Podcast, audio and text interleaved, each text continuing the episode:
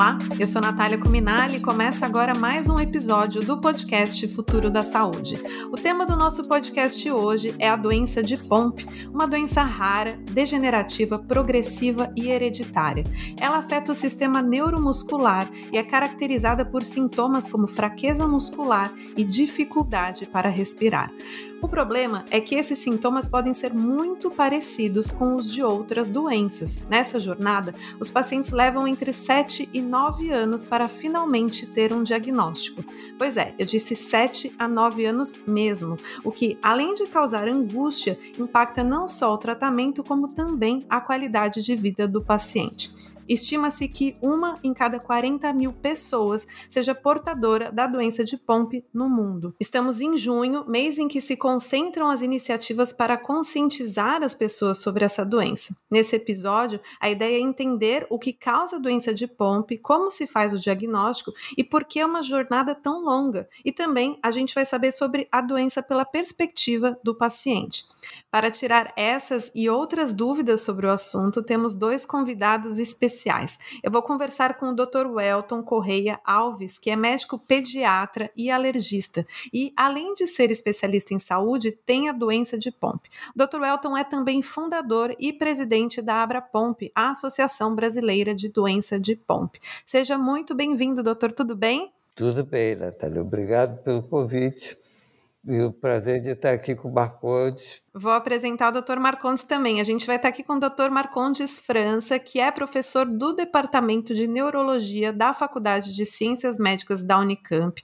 Ele também é especialista em doenças neuromusculares, como a doença de Pompe, em neurofisiologia clínica e em neurogenética. Bem-vindo, Dr. Marcondes. Olá, Natália. Obrigado pelo convite. Acho que será uma oportunidade muito rica de discussão aqui, né, junto com o Dr. Elton. Então, agradeço o convite. Muito bom. Antes de começar, eu preciso avisar vocês que estamos gravando o podcast à distância e não no estúdio, ainda em função dos cuidados com o coronavírus. E não se esqueçam de assinar o podcast para não perder os próximos episódios. Esse episódio tem o patrocínio da farmacêutica Sanofi Genzyme. Bom, então vamos lá. Vamos começar o episódio explicando para a nossa audiência um pouco mais dessa doença. Dr. Marcondes, contextualiza para quem está nos ouvindo de uma forma bem simples o que, que é a doença de Pompe, quais são as principais características. Bom, Natália, então a doença de Pompe, né, como já, você já adiantou no, no começo, é uma doença rara, né, neuromuscular e de base genética. Então, de uma maneira assim muito, muito objetiva, né, é, os pacientes que têm essa doença, eles têm uma, uma incapacidade de produzir uma enzima que se chama alfa-glicosidase ácida. Tá? Em função dessa deficiência, ou seja, de não produzirem essa enzima, existe um acúmulo de um material chamado glicogênio. E esse material ele se acumula em diferentes tecidos do corpo, mas predominantemente e, e de maneira muito evidente na musculatura, né, na, na musculatura esquelética.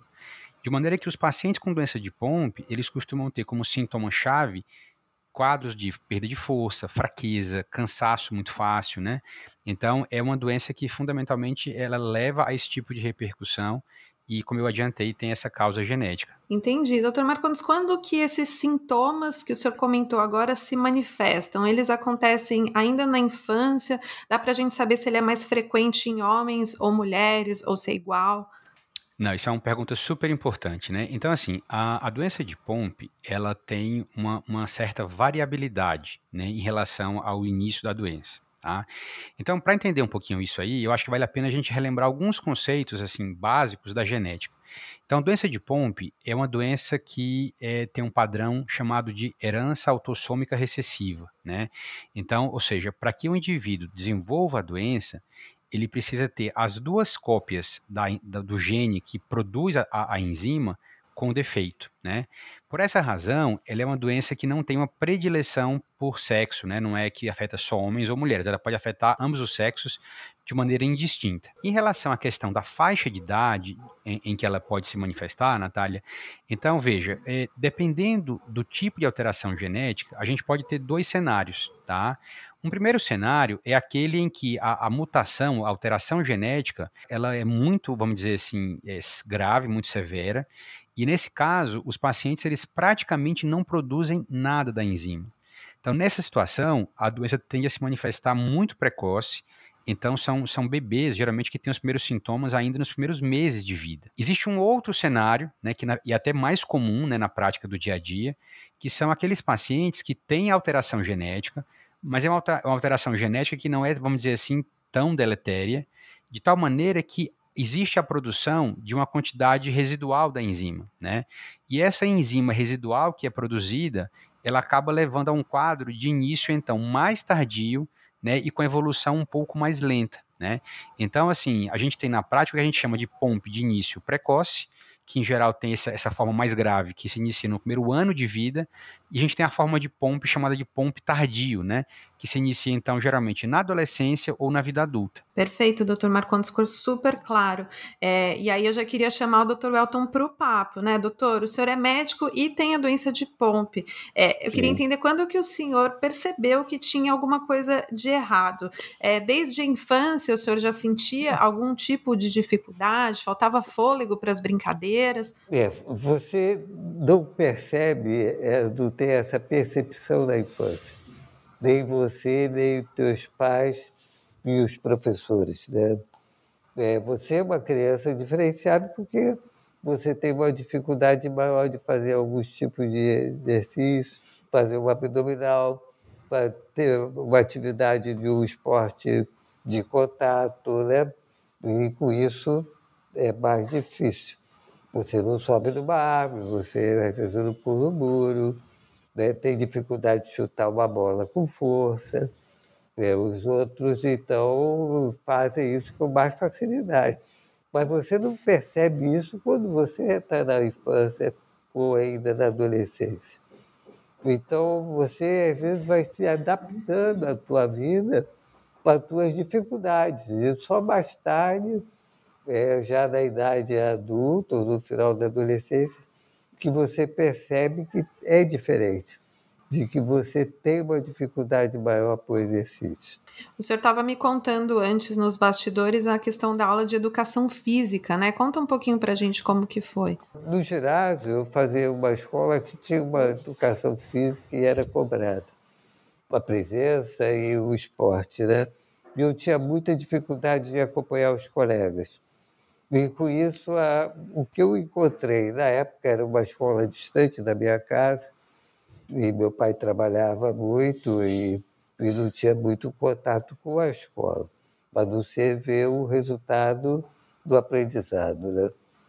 Mas na escola eu sofria algum tipo de, de brincadeira, porque eu não acompanhava a turma, e eu estava sempre um pouco mais deslocado, e com isso eu passei sistematicamente a faltar aula de educação física. E a partir daí eu também passei a faltar aula, de modo geral.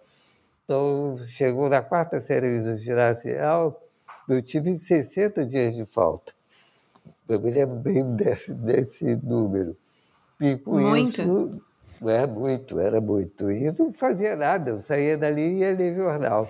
Foi uma coisa assim que só fui pego no final já da quarta série ginasial, quando já estava reprovado. Eram todos os anos foram assim, a partir da primeira série ginasial até o fim. Depois fui para uma outra escola que não tinha tanta cobrança, então era o, o, o, o período só de, de passagem para o científico, né? E aí no científico, logo depois veio, veio pré-vestibular, tudo mais e a obrigatoriedade da, da atividade física já diminuiu por si só. Né? Aí, doutor Marcondes, pensando um pouco nesse relato do doutor Welton, assim, é, esses sintomas, até mesmo que o senhor trouxe para a gente, né, como fraqueza muscular, dificuldade para respirar, mesmo que seja na, na doença de Pompe de início tardio, elas devem acender, acender um alerta, né, doutor? É, quem tem esse tipo de sintoma tem que fazer o quê?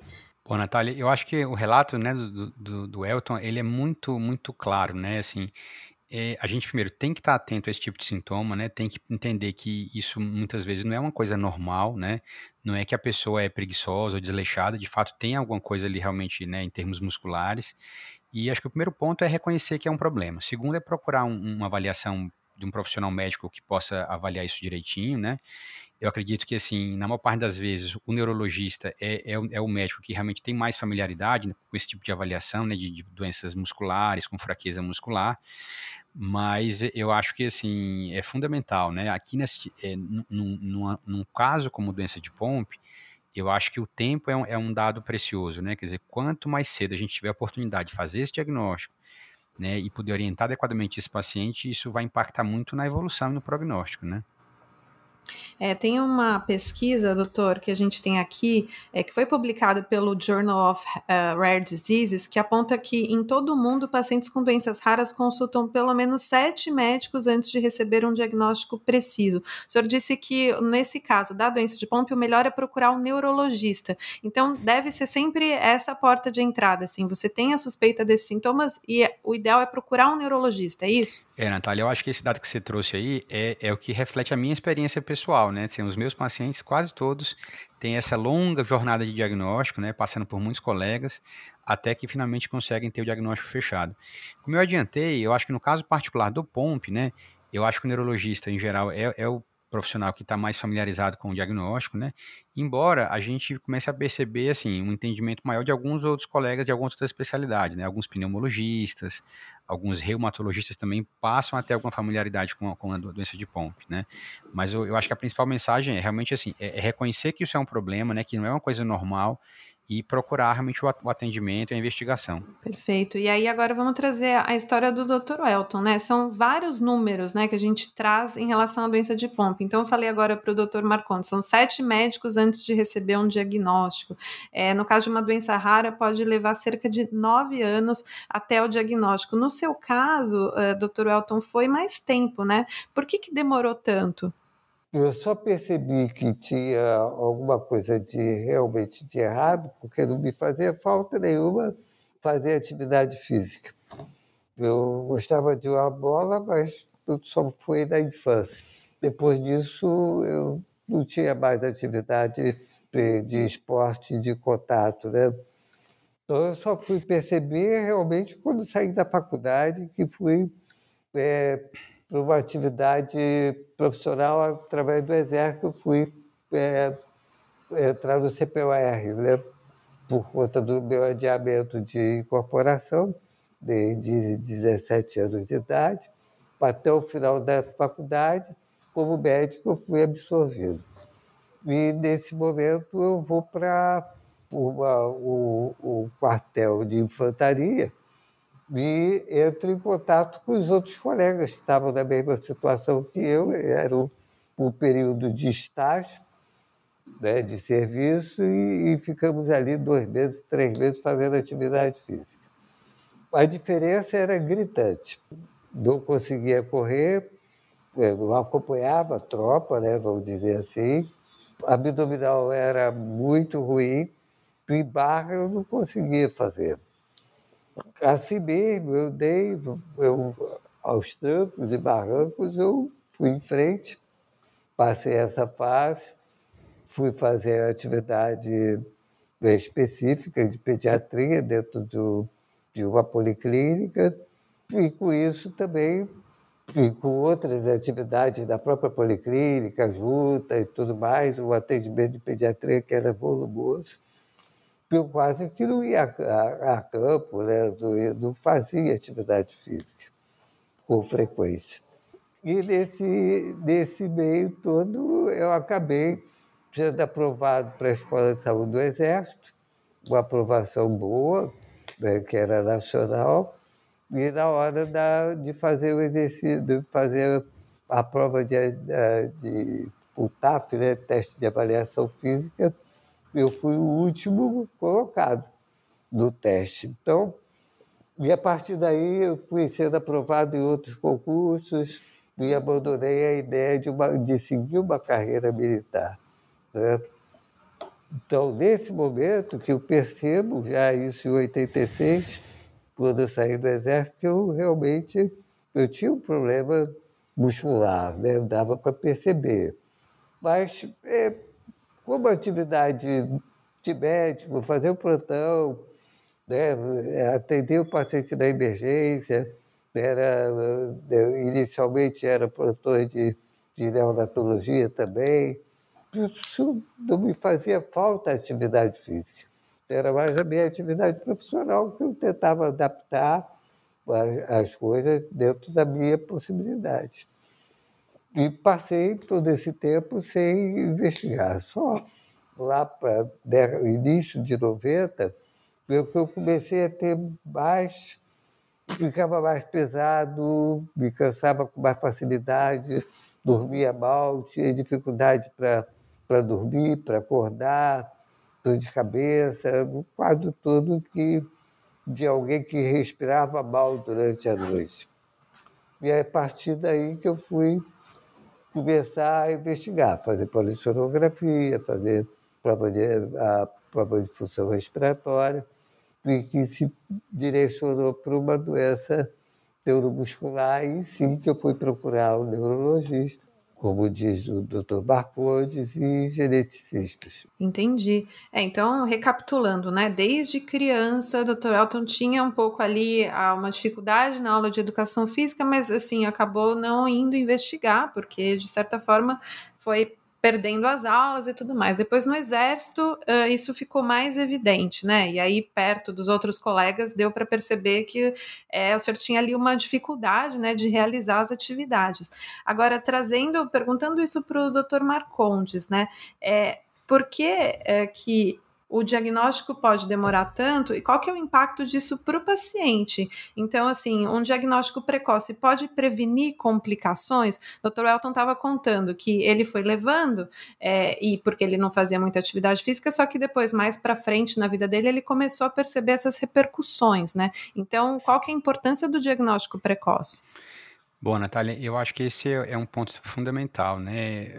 Porque, veja, é uma doença genética, como a gente discutiu anteriormente, que leva a esse acúmulo excessivo né, de glicogênio no, na musculatura esquelética, né? E esse acúmulo de glicogênio, ele tem um caráter progressivo ao longo da vida, né? De tal maneira que, após, após um determinado tempo, ele acaba levando, levando alterações musculares que são irreversíveis, né? Então, na medida que eu consigo fazer um diagnóstico mais precoce, eu vou conseguir, então, barrar esse processo de acúmulo de glicogênio, vou conseguir preservar músculo, preservar tecido muscular, né? Então, aqui, eu acho que é um, é um, é belo exemplo de uma doença neurológica onde o diagnóstico precoce e a intervenção precoce, elas vão fazer um diagnóstico, vão mudar, né, de fato, a evolução do paciente, né? Então, eu acho que uma das coisas que a gente tem procurado fazer, e aqui eu me refiro, inclusive, a esforços aqui que a gente tem feito junto a, a, a, comunidade médica em geral, né, a, comunidade leiga, né, de, de, pacientes, enfim, é tentar realmente educar um pouco as pessoas sobre POMP, né, quer dizer, reconhecer os sinais de alerta, é, indicar isso, isso, que a gente discutiu anteriormente, quer dizer, quem procurar, entendeu? Porque realmente o diagnóstico feito em tempo hábil, ele, ele é fundamental, né, eu acho que muda muito. Vamos aproveitar então, doutor Marcondes, e repetir quais são os sintomas, sinais de alerta. Fala de novo, por favor. Então seriam especialmente, né, quer dizer, fraqueza muscular, né? E isso muitas vezes você pode perceber, por exemplo, uma dificuldade para subir uma escada, né? Uma dificuldade para levantar de uma cadeira, uma, uma, um cansaço excessivo, né? Então a pessoa realmente não tolera esforços físicos, né? Por exemplo, quando caminha, né? Um, uma característica no caso do pomp que é muito marcante, a dificuldade de fazer o abdominal, a flexão abdominal é uma dica importante, tá certo? falta de ar aos esforços, né? É uma, é uma, é, é uma dica importante, né? Então, esses acho que seriam os, os principais sinais de alerta para a gente então pensar na possibilidade de doença de POMP. E se alguém que está ouvindo a gente é, tem esses sintomas ou conhece alguém que tem esses sinais, qual que é o passo a passo para o diagnóstico? Tem algum exame específico que deve ser feito? Então, ok, é, tenho esses sintomas, vou procurar o um neurologista. Depois, o que, que acontece? Como que é a jornada do paciente? É, esse é outro ponto importante. Então, assim, o diagnóstico de POMP, ele, ele envolve, assim, duas etapas, né? Então, assim, a partir do momento que você pensa na possibilidade de POMP e você então se propõe a fazer a investigação, a gente, segue, a gente tem então duas etapas. A primeira delas é um exame relativamente simples, né? Que é o teste da gota seca, que a gente chama, né? Então, você basicamente coleta, né? Você faz um furinho na ponta do dedo do paciente, coleta ali algumas gotas de sangue, né? Num, num papel de filtro, e, e, e, nesse material é realizada então a pesquisa né, da atividade enzimática, ou seja, você vai ver se a, a enzima ligada com a doença de Pompe, né, a, a GAA, se ela está funcionando, se ela tem níveis normais, né. Então, quando há esse exame inicial, que é um exame de triagem, né, ele vem com valores alterados, a gente então parte para uma segunda etapa, né, que seria o exame aí confirmatório.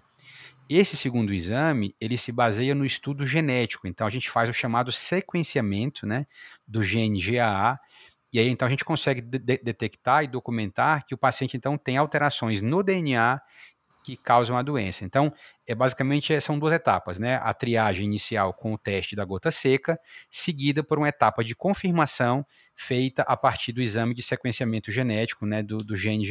E recentemente foi sancionada uma nova lei de triagem neonatal para ampliação das doenças detectadas no teste do pezinho. É, qual seria o cenário caso a doença de Pompe fosse mapeada nesse teste? Isso de alguma forma poderia melhorar o prognóstico dos pacientes? A questão da, da triagem neonatal, né, que é o teste do pezinho, a proposta eu acho que é muito interessante, porque ela, ela, se propõe a permitir um diagnóstico precoce né, de doenças, muitas vezes de causa genética, para os quais o tratamento precoce ele faz a diferença, né?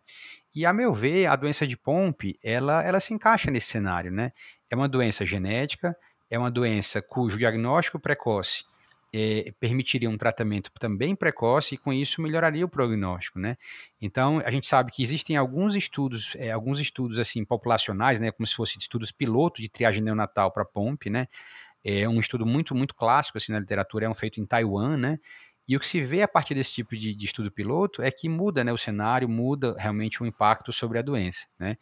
Eu acho que no caso do POMP, existe, existem alguns pontos que ainda mereceriam um pouco mais de detalhamento. Por exemplo, o diagnóstico feito numa triagem neonatal, a gente precisaria tentar também é, entender se aquele, aquele, aquele bebezinho que foi diagnosticado na triagem neonatal, se ele, por exemplo, desenvolveria a forma precoce ou tardia da doença, né? Porque naturalmente isso teria uma, uma, uma, um impacto diferente na questão do tratamento e, e, na precocidade do tratamento, né? Então eu acho que, assim, sem dúvida nenhuma, seria muito positiva a inclusão, da, inclusão de POMP na, no Programa Nacional de Triagem Neonatal, mas exigiria também um, da gente um pouco mais de, de, de caracterização para realmente entender se aquele paciente diagnosticado na triagem neonatal, se ele se encaixaria na forma precoce, e aí teria que ter um tratamento imediato, ou se ele seria uma forma talvez mais tardia, para o qual a gente poderia pensar em tratá-lo talvez um pouquinho mais à frente, né? Isso talvez ajudaria a reduzir essa espera ou essa demora de quase nove anos até um diagnóstico, né, doutor? Sem dúvida nenhuma. A gente fazendo assim, trazendo um pouco da nossa experiência com outras doenças que já são incorporadas no, no programa de triagem neonatal, é, muda o cenário, né? Você realmente passa a ter diagnósticos mais precoces, você passa a ter, inclusive, uma coisa que eu acho que é importante, né? Um dado epidemiológico mais concreto do Brasil, né? Por exemplo, a gente hoje não sabe, na verdade, quantos casos a gente tem de POMP no país. A gente acaba importando esse dado aí de 1 para 40 mil, que é um dado de outros países da Europa, né?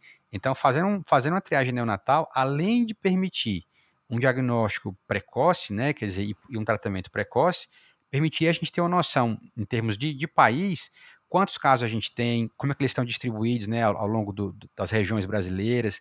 Uma coisa muito positiva que eu enxergo se por acaso a gente pudesse incluir o POMP né, nesse tipo de programa. E, doutor Elton, é, pegando esse gancho do que o doutor Marcondes disse, né, de que a gente não sabe exatamente o tamanho da doença de POMP no Brasil, o senhor é fundador e presidente da Associação Brasileira da Doença de POMP. É, essa situação, enfim, de falta de informação é comum é, em relação a doenças de Pompe, tanto para os pacientes como para a própria associação, né, para entender qual que é o cenário da doença no país? É, isso é comum, sim. É, você é uma doença de difícil diagnóstico. Até o paciente perceber também como é que você vai fazer, por exemplo, uma consulta pediátrica. Os pais levam uma criança ao pediatra e não informa que aquela criança não consegue subir uma poltrona, subir uma cadeira, tem alguma, alguma dificuldade muito sutil, ele não vai fazer diagnóstico. Né? Possivelmente isso vai passar desapercebido. Esse é um grande problema, até que chegue ao neurologista ou ao geneticista para fazer todo o procedimento que o doutor Marcondes falou. Uma gota seca, né, o sequenciamento e fechar o diagnóstico e iniciar. É importante saber que quanto mais é, cedo se fizer o diagnóstico, e estando identificado a forma do, do POP, né, uma, uma forma de início precoce. Uma criança até um ano de idade, o tratamento é imediato. Né? E a forma se apresenta muito grave, normalmente. Essas crianças acabam até não chegando ao ano de idade. Diferente daquela outra que vai, ao longo do tempo, é, perdendo massa muscular, ou dependendo da atividade, se a atividade é muito baixa ou se tem alguma atividade, isso vai acontecer ao longo da infância, da adolescência. Então, essas crianças que, no caso do teste do pezinho, fizer o diagnóstico muito precoce, vai ter como ser acompanhado até o momento certo de se iniciar a, a reposição enzimática.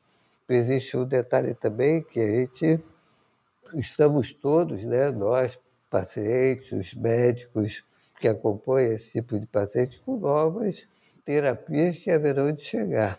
Né? Uma enzima que tem uma, uma, um aproveitamento maior pela célula, alguma substância que é colocada junto com a enzima para facilitar uma absorção para dentro do lisosoma, né? a terapia genética, tudo isso ainda vem pela frente. A gente eu não sei o que, que o Marcondes acha, mas eu acho que nós não vamos poder abrir mão da, da reposição enzimática. Antes da gente entrar nesse tópico do tratamento, né, do que está disponível, doutora, eu queria perguntar para o doutor Marcondes é, o que, que acontece depois que o paciente recebe o diagnóstico. Então, ele passou por todo aquele processo, ele foi, foi no neurologista, ele fez os testes, e aí ele teve sim o diagnóstico. Quais são os cuidados necessários, né, ao longo da vida desse paciente, né? O que está disponível para ele? Bom, um ponto importante, Natália, assim, né, é, é que assim, eu tenho muitos dos meus pacientes, quando finalmente ele, eles têm o um diagnóstico fechado, né, eles têm um primeiro sentimento, inclusive, de um certo alívio, né, por, por finalmente conseguir entender o que é que eles têm, o que é estava causando aqueles sintomas, né, que durante anos, às vezes, é, é, levaram a, a, a uma, uma, alteração aí funcional, né. Então, esse é um, um, ponto que eu queria só comentar. Agora, em relação assim, aos cuidados que os pacientes exigem, então, eu acho que são vários, né. Primeiro, é explicar sobre a doença, a gente tem que deixar muito claro a questão genética, né, qual é a causa básica da doença. Na medida em que você explica aos pacientes que tem essa base genética, muitas vezes é importante fazer também o aconselhamento genético daquela, daquela família, né? Então, colocar, por exemplo, a situação que, do, do risco especialmente para os irmãos né, do paciente índice, né, explicar também a questão dos filhos, tudo isso aí acho que é importante né, nessa, nesse momento do diagnóstico. E, naturalmente, para o paciente, né, para o paciente índice, paciente em questão, é a gente então traçar um plano terapêutico, né? Então, discutir com o paciente a questão da reposição enzimática, né, como o Dr. Elton colocou, né, que é o, é o carro-chefe do tratamento, tá certo? Mas deixar claro que, além da, da, da questão do remédio em si, esses doentes eles vão precisar de, de, de, uma série de cuidados que eu, que eu digo que não são assim medicamentosos, né? Então, por exemplo, um programa de reabilitação bem feito, né, uma fisioterapia motor, uma fisioterapia respiratória é absolutamente fundamental. Orientação adequada quanto à questão nutricional, né? Então, no sentido de, por exemplo, evitar que esses pacientes eles percam massa muscular, percam massa magra, tá certo? É, eventualmente, orientações quanto à adaptação né, num ambiente de trabalho, no ambiente domiciliar, algumas coisas, alguns ajustes que a gente pode orientar que vão ajudá-los, né? Então, em resumo, eu acho que é, é, o diagnóstico do POMP, ele vai ensejar uma série de, de orientações aí que tem como carro-chefe a terapia, que nós vamos discutir um pouco mais para frente, eu acredito, né? Medicamentosa, mas ele envolve uma série de outros aspectos que, que incluem, né, como eu falei, a parte genética, o aconselhamento da, da família, que é super importante, e essas medidas aí de reabilitação geral, que são também fundamentais, né? Explica já para gente, então, doutor Marcondes, o tratamento medicamentoso, né? Ele existe? Como que ele funciona? A causa primária da doença de Pompe é a incapacidade, né, que o nosso, que o corpo do paciente tem de produzir a enzima, né, a alfa-glicosidase ácida, tá ok? Então, assim, o tratamento que a gente dispõe hoje é o que a gente chama de terapia de reposição enzimática. Tá? Então é um medicamento, tá certo? Que consiste em quê? Em você repor ao paciente a enzima que ele não é capaz de produzir, né? Essa reposição ela é feita por infusões periódicas a cada duas semanas, né? Por via endovenosa. E a ideia básica então é que a enzima sendo reposta para o paciente, ela consiga então atuar sobre o glicogênio é, é, é, é, permitir né, uma metabolização do glicogênio e, com isso, então, evitar aquele acúmulo excessivo né, que acontece na musculatura esquelética. Né? Então, esse é o ponto que é, que é o mecanismo básico de ação da terapia de reposição enzimática. É, é um tratamento que, assim, nas, nas duas formas, né, tanto infantil como na forma tardia, existe uma ampla, assim, vamos dizer assim, uma ampla base científica, né, mostrando aí o benefício, tá certo? E, de novo, né, quer dizer, quanto mais precoce isso puder ser introduzido, naturalmente que vai ter um resultado melhor para o paciente, né? Melhora a qualidade de vida, doutor Marcondes? Exatamente. Então, a gente observa que os pacientes que são tratados, eles têm melhora da qualidade de vida, eles têm ganho funcional, né? Isso aí é expresso por diferentes parâmetros, né? Como, por exemplo, a capacidade de caminhar, a capacidade respiratória dos pacientes, tá certo? Então, isso é uma coisa bem objetiva. Eu queria chamar a atenção aqui, particularmente, para um ponto que o Dr. Elton colocou, que é a forma de pompe precoce, né? Então, essa é uma forma da doença extremamente grave, né? Que tem acometimento além da musculatura, também há o acometimento cardíaco muito grave, né? E são bebês, gente, que assim, que, que, se não forem tratados rapidamente, eles vão a óbito, né? Poucos bebês com pompe sobrevivem além do primeiro segundo ano de vida, né? E esse, e, e esse, esse, tipo mais grave da doença é um tipo para o qual o tratamento ele tem um efeito assim brilhante, né? A gente vê hoje crianças que tratadas cedo estão chegando já na vida na, na, adolescência, na vida adulta, né, com qualidade de vida completamente diferente e com a sobrevida que outrora ela, ela não poderia ser nem pensada para um paciente com POMP, né? Então eu acho que assim, é, é sem dúvida nenhuma é, um, é, uma terapia que agrega, que, que ajuda os pacientes e que agrega, né? Nossa, excelente. Agora, doutor Welton, depois que teve o seu diagnóstico, o que, que mudou na sua vida? Assim, o tratamento também teve impacto na sua qualidade de vida? De que forma que isso aconteceu? Eu já fui, iniciei o tratamento numa fase mais precária, né? Eu já estava com, com comprometimento maior da, de força muscular e respiratória. Eu já precisava do BIPAP para ficar deitado, para às vezes para sentar. O BIPAP é o aparelho que, que complementa a tua respiração, vamos dizer assim, para quem é, você tem uma perda de musculatura, né? Como o Dr. Marcondes explicou.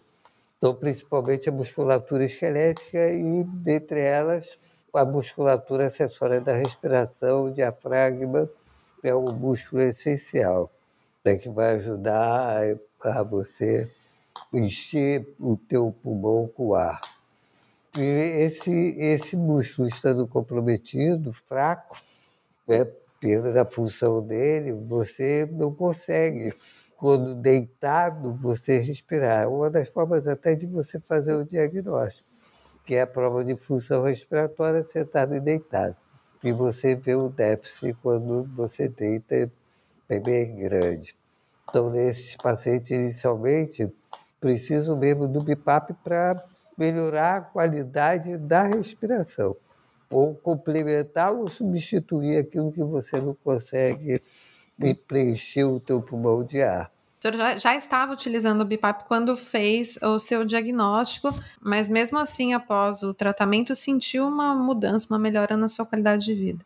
Melhora, melhorou, estabiliza, normalmente estabiliza ou melhora a função respiratória, né, a capacidade vital, e, e com isso você às vezes deixa de, tem alguns pacientes que deixam inclusive de usar o BIPAP à noite. É o que eu queria perguntar até agora para o Dr. Marcontes, né, em quais situações os pacientes vão precisar usar um respirador, como que é o caso do Dr. Welton?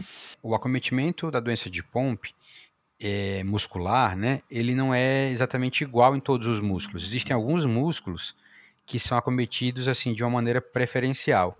E, e assim, um deles exatamente é, a muscula é o músculo respiratório, né, é o diafragma, é a musculatura intercostal. Então não é à toa, né, que a, que a queixa de falta de ar é um dos sintomas aí mais comuns e mais precoces na doença de, de, de Pompe, né? E aí assim, o BIPAP, né, que é o suporte ventilatório, né, Talvez aqui alguns aqui que escutam, talvez é, vão lembrar de algum familiar, algum parente que tem apneia do sono, aquela, aquela coisa de roncar à noite, né?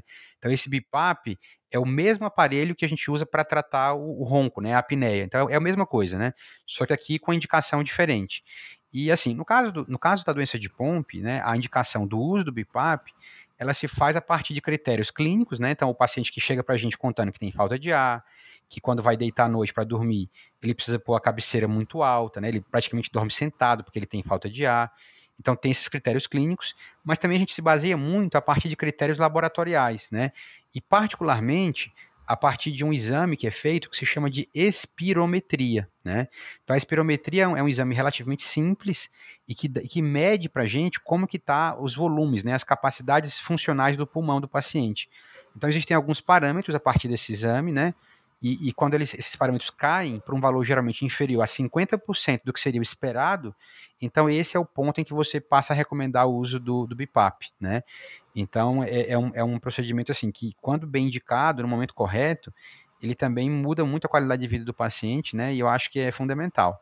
E, doutor Elton, a gente está chegando quase ao fim do nosso episódio, mas eu queria saber como que é a sua vida com a doença de Pompe, assim. A doença, ela impacta nas atividades do seu dia a dia? Você tem que tomar algum cuidado especial além do BIPAP, né? Você tem algum tipo de limitação? Bom, eu já tenho, tenho 67 anos, né? Você vê que é uma doença degenerativa e o tempo conta.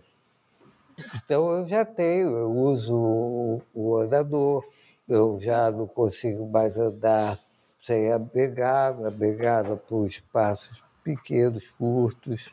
Né? Ainda tenho dificuldade para dormir sem o BIPAP, não há condições. Eu comecei, o doutor Marcondes falou da capacidade de 50% do predito menor eu comecei a usar o BIPAP, eu tinha 40% do predito. Né? Isso em 1995. Interessante também é, aproveitar esse gancho. Muitos dos pacientes fazem diagnóstico quando eles fazem a primeira insuficiência respiratória. No meu caso, foi a primeira meu primeiro quadro respiratório mais grave foi durante uma viagem de avião longa, de 12 horas, 13 horas, em que eu cheguei num determinado ponto, o comandante da, da, do avião e os colegas que estavam me acompanhando acharam por bem me colocar na cabine do comando, porque na cabine do comando a concentração de O2 parece ser maior do que na cabine dos passageiros. E eu fui lá assistindo a pilotagem. Foi um voo curto, foi de Roma a Frankfurt, mas foi interessante. Então, o paciente, às vezes, você percebe com isso que ele leva muito tempo realmente para fazer o diagnóstico. Ele já faz, às vezes, o diagnóstico de uma forma grave, mais importante. Então, para mim, impacta hoje ainda, eu tenho dificuldade, mas eu não deixo de fazer aquilo que eu preciso fazer. Eu saio à rua, caminho com o meu andador, é, muitas das vezes eu tenho que parar ou sentar, ou, por exemplo, ir o, o tratamento dentário, como eu vou hoje à noite, eu preciso levar o BIPAP para ficar quietinho, em condições de ser tratado. Então, você vai adaptando a sua vida a essa sua dificuldade, né?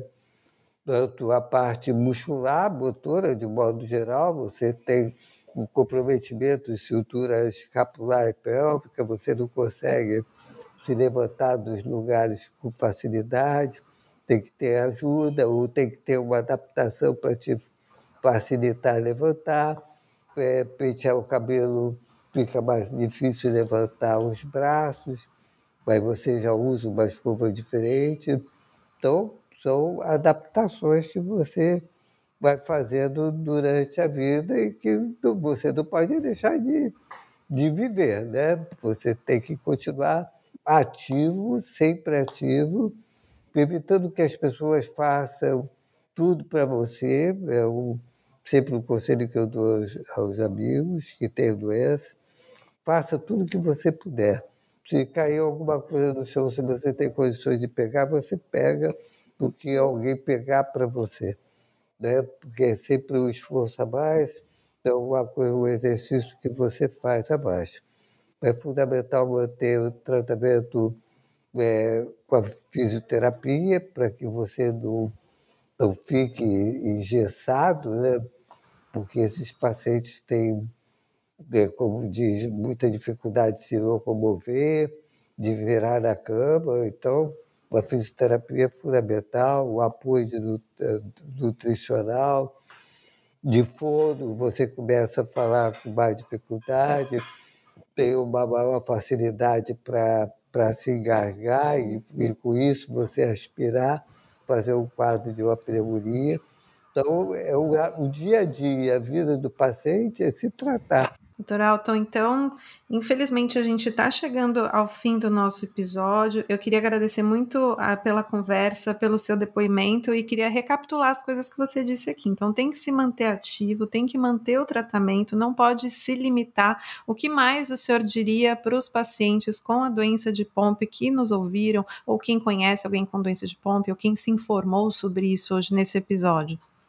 Como disse o Dr. Marcondes, o início precoce tanto no diagnóstico, então logo se faça o diagnóstico, iniciar uma terapia de reposição enzimática, se for o caso, se for a indicação, se esse paciente vai ser acompanhado ou não, ele vai acabar fazendo a terapia de reposição. Mas ele, ele precisa ter um acompanhamento multiprofissional. É importante que ele faça sempre acompanhamento com vários especialistas, né? E atividade. Não se, não se deixar é, ficar envolvido pela doença, mas sim ajudar a doença a regredir. E só você se tornando uma pessoa ativa.